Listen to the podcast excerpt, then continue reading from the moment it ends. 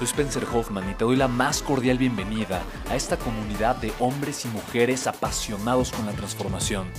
Y es que sabemos que así tiene que ser la vida, habiendo tantos con la mente confundida y plomo en el corazón, desperdiciando su potencial y dejando su vida para después, para nunca. Sabemos que tenemos que hacer algo y es por eso que estamos comprometidos a cambiar las cosas. No somos uno más del montón y pasamos desapercibidos. No le hacemos caso al miedo ni huimos del dolor de pagar el precio. Y sobre todo, no cargamos con el pasado ni con el arrepentimiento porque vivimos en el presente. Creemos en la grandeza y la creamos. Creemos en quienes lideran con su inteligencia y su pasión y en quienes construyen un imperio con su potencial a pesar de venir de la nada. Aquellos que podemos llamar imprescindibles porque sabemos que ser uno de ellos es cambiar al mundo y dedicar la única vida que tenemos a construir un legado. Bienvenido a tu podcast, Una vida, un legado.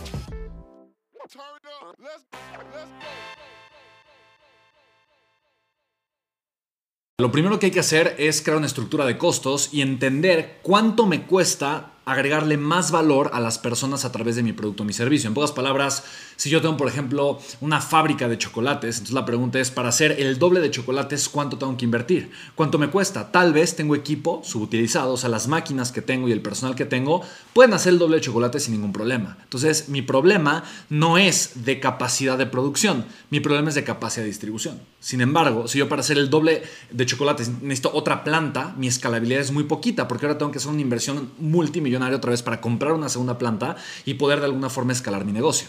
Entonces, lo que hay que realmente entender es cuánto yo tengo que pagar para yo poder seguir vendiendo mis productos y mis servicios y seguir distribuyendo ese valor a más personas.